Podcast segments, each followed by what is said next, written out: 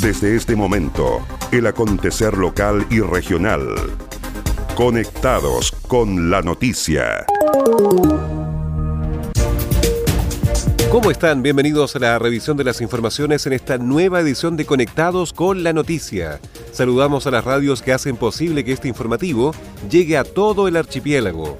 Radio Coloane de Kemchi, 92.3, Caramelo de Ancud, 96.1, Radio Pudeto de Ancud, 98.1 FM, Voz del Sur, 105.9 en Quellón y 106.1 en La Noticia Radio, para Castro y alrededores.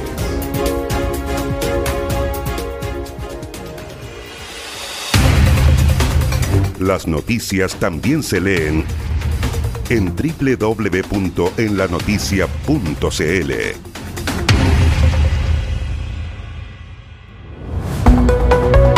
Vamos al desarrollo de las noticias. Una inédita incautación de marihuana realizó la Policía de Investigaciones en Castro. El operativo tuvo lugar al interior de una casa en el sector de Gamboa Alto, donde los detectives realizaron el hallazgo de 12 kilos de cannabis sativa elaborada, 120 plantas de la misma especie y diversos elementos para la dosificación de la droga. El comisario Alejandro Pino, jefe de la Brigada de Investigación Criminal de Castro, se refirió a la incautación cuyo valúo supera los 180 millones de pesos comentar que en base a una orden de investigar por el delito de cultivo y cosecha de sustancias estupefacientes emanada de la Fiscalía Local de Castro, esta unidad realizó, luego de corroborar el hecho, una entrada y registro autorizada por el Tribunal de Garantía Local a un domicilio del sector Gambo Alto de esta comuna, logrando incautar sobre 12 kilogramos de cannabis procesada, alrededor de 120 plantas del mismo género en periodo de crecimiento, algunos elementos de dosificación, eh, un arma de tipo airsoft, indumentaria para la elaboración de cultivo tipo indoor, además de un vehículo todoterreno marca Toyota eh, año 2018, como también dinero en efectivo. De este procedimiento resultó una persona detenida de sexo masculino, mayor de edad, sin antecedentes policiales, por el delito de cultivo y cosecha de sustancias estupefacientes y tráfico ilícito de drogas. Por su parte, el gobernador de Chiloé, Fernando Borges, valoró el trabajo realizado por la Policía Civil que permite sacar de circulación un millonario cargamento de droga.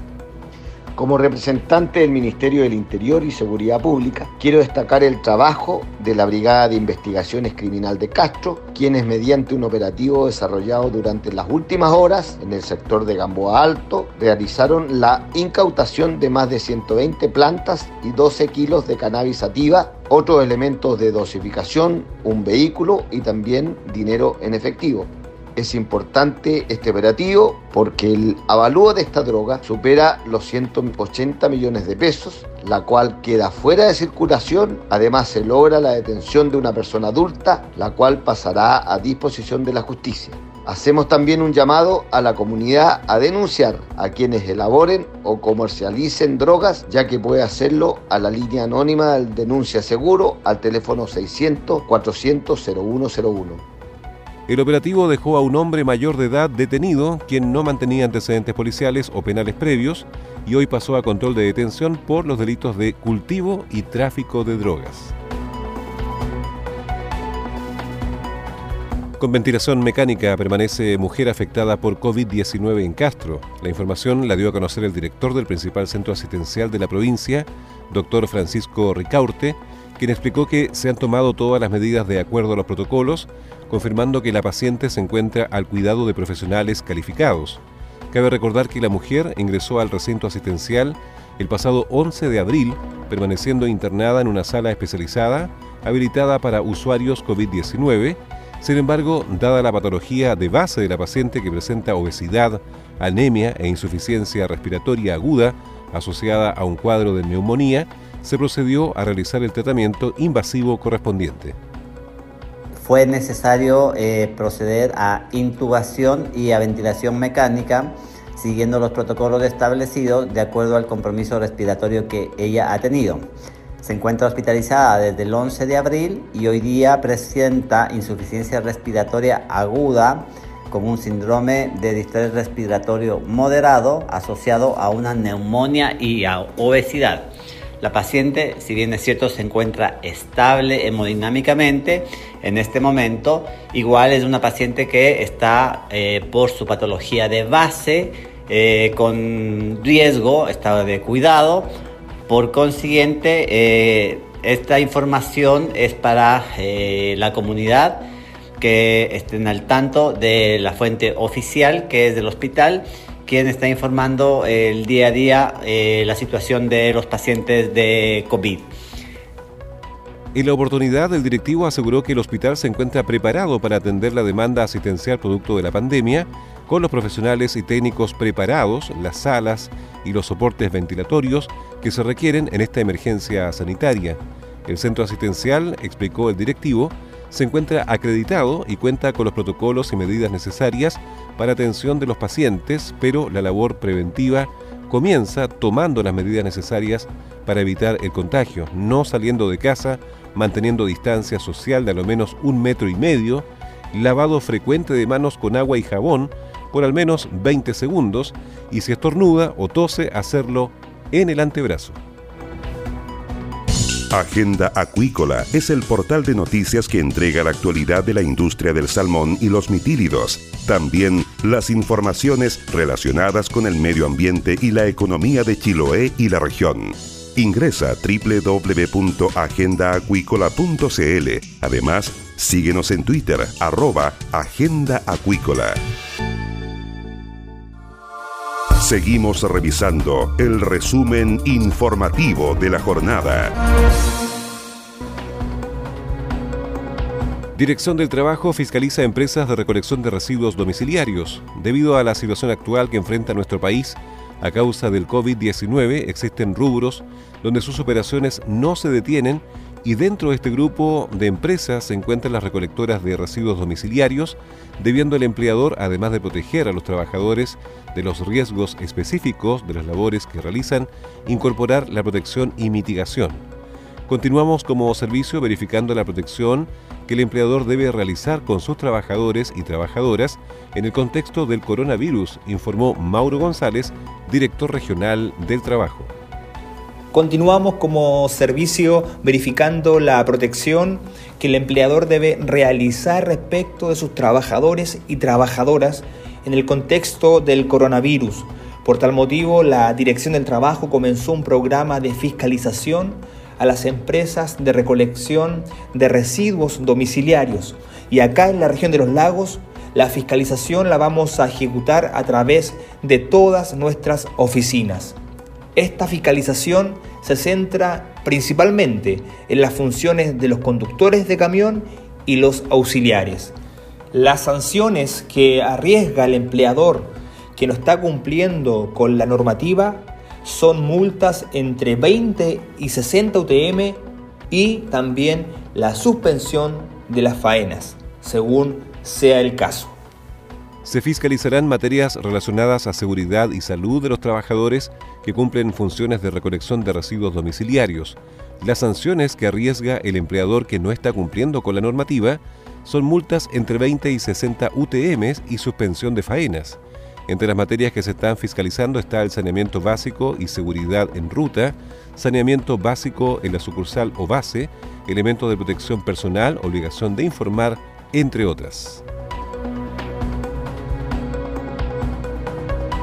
En Chiloé continúan las atenciones para pacientes del programa PRICE, con la finalidad de continuar brindando las atenciones a los beneficiarios y beneficiarias del programa de reparación y atención integral en salud y derechos humanos PRICE el equipo de Chiloé ha implementado diversas estrategias en el marco de la pandemia COVID-19. Así lo aseguró la coordinadora provincial del programa, Natalie Vidal García. Y una de las medidas implementadas para continuar con las atenciones y evitar contagios es espaciar las consultas médicas, lo que permite realizar la limpieza y sanitización de los espacios entre un paciente y otro. A lo anterior se suma la aplicación de un protocolo de preguntas para orientar a los usuarios. El PRICE en Chiloé no ha dejado de funcionar, nos encontramos atendiendo las demandas de la salud de la comunidad y para ello es que hemos adecuado las atenciones con la finalidad de proteger la salud de los beneficiarios y del personal. Hemos cambiado la modalidad de las atenciones de acuerdo a lo que se ha instruido por las autoridades de salud que buscan evitar los contagios por COVID-19. El equipo se encuentra implementando diversas medidas tendientes a evitar aglomeraciones y traslados innecesarios de los usuarios, motivándoles a utilizar la línea telefónica para atender sus dudas y consultas al número 652530995, que busca que las personas salgan de sus hogares cuando sea estrictamente necesario. Por ello, tanto las atenciones sociales y psicológicas se han limitado al seguimiento telefónico, atendiendo, evaluando y realizando seguimiento de acuerdo a las necesidades de los usuarios. En la oportunidad, la coordinadora del programa en la provincia recordó a los beneficiarios y beneficiarias del programa de reparación y atención integral de salud y derechos humanos PRAIS de toda la provincia la dirección del nuevo edificio que se encuentra ubicado en calle Galvarino Riveros, 1065, ex Diálisis Futuro. El PRAIS, explicó la coordinadora, es un programa del Ministerio de Salud que responde al compromiso asumido por el Estado que permite a personas que forman parte de este programa el derecho a la gratuidad de las prestaciones médicas que se otorgan en todos los establecimientos de salud y la red asistencial, ya sea en consultorios u hospitales públicos.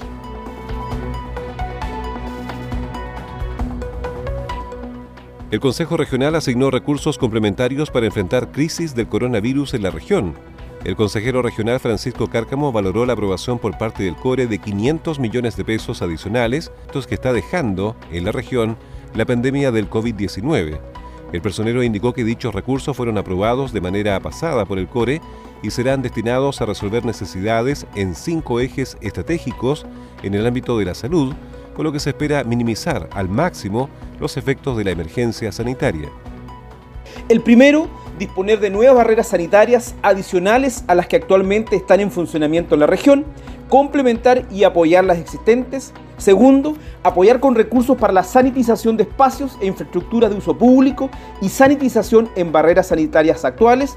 3. Habilitar residencias sanitarias para los contagiados del COVID-19 en la medida en que los espacios dispuestos por los servicios de salud no sean suficientes. Cuarto, disponer de recursos para urgencias que requieren oportuna respuesta para acciones que por la naturaleza de la situación no se pueden prever. Y finalmente, apoyo a infraestructura crítica determinada por ONEMI. Francisco Cárcamo recalcó que el Consejo Regional de los Lagos sigue trabajando propuestas que podrían definirse en los recursos del Fondo del 6% y del Fondo de Innovación para la Competitividad FIC. El acontecer de Chiloé y la región lo encuentras aquí. ¿Quieres potenciar tu marca, empresa o negocio? Escríbenos a ventas en la Los mejores productos publicitarios y la cobertura que necesitas. Anúnciate con nosotros. Entérate de lo que pasa en Chiloé y la región ingresando a www.enlanoticia.cl. Estás en sintonía del espacio informativo líder de la provincia. Y estas fueron las principales noticias de la jornada. Siga muy atento a nuestra programación y nos reencontramos en otra edición de Conectados con la Noticia. Recuerde que llegamos a ustedes gracias a radios Coloane de Kemchi 92.3, Caramelo de Ancud 96.1, Radio Pudeto de Ancud 98.1 FM, Voz del Sur 105.9 en Quellón y 106.1 FM en La Noticia Radio en Castro y alrededores a través de la primera red provincial de noticias.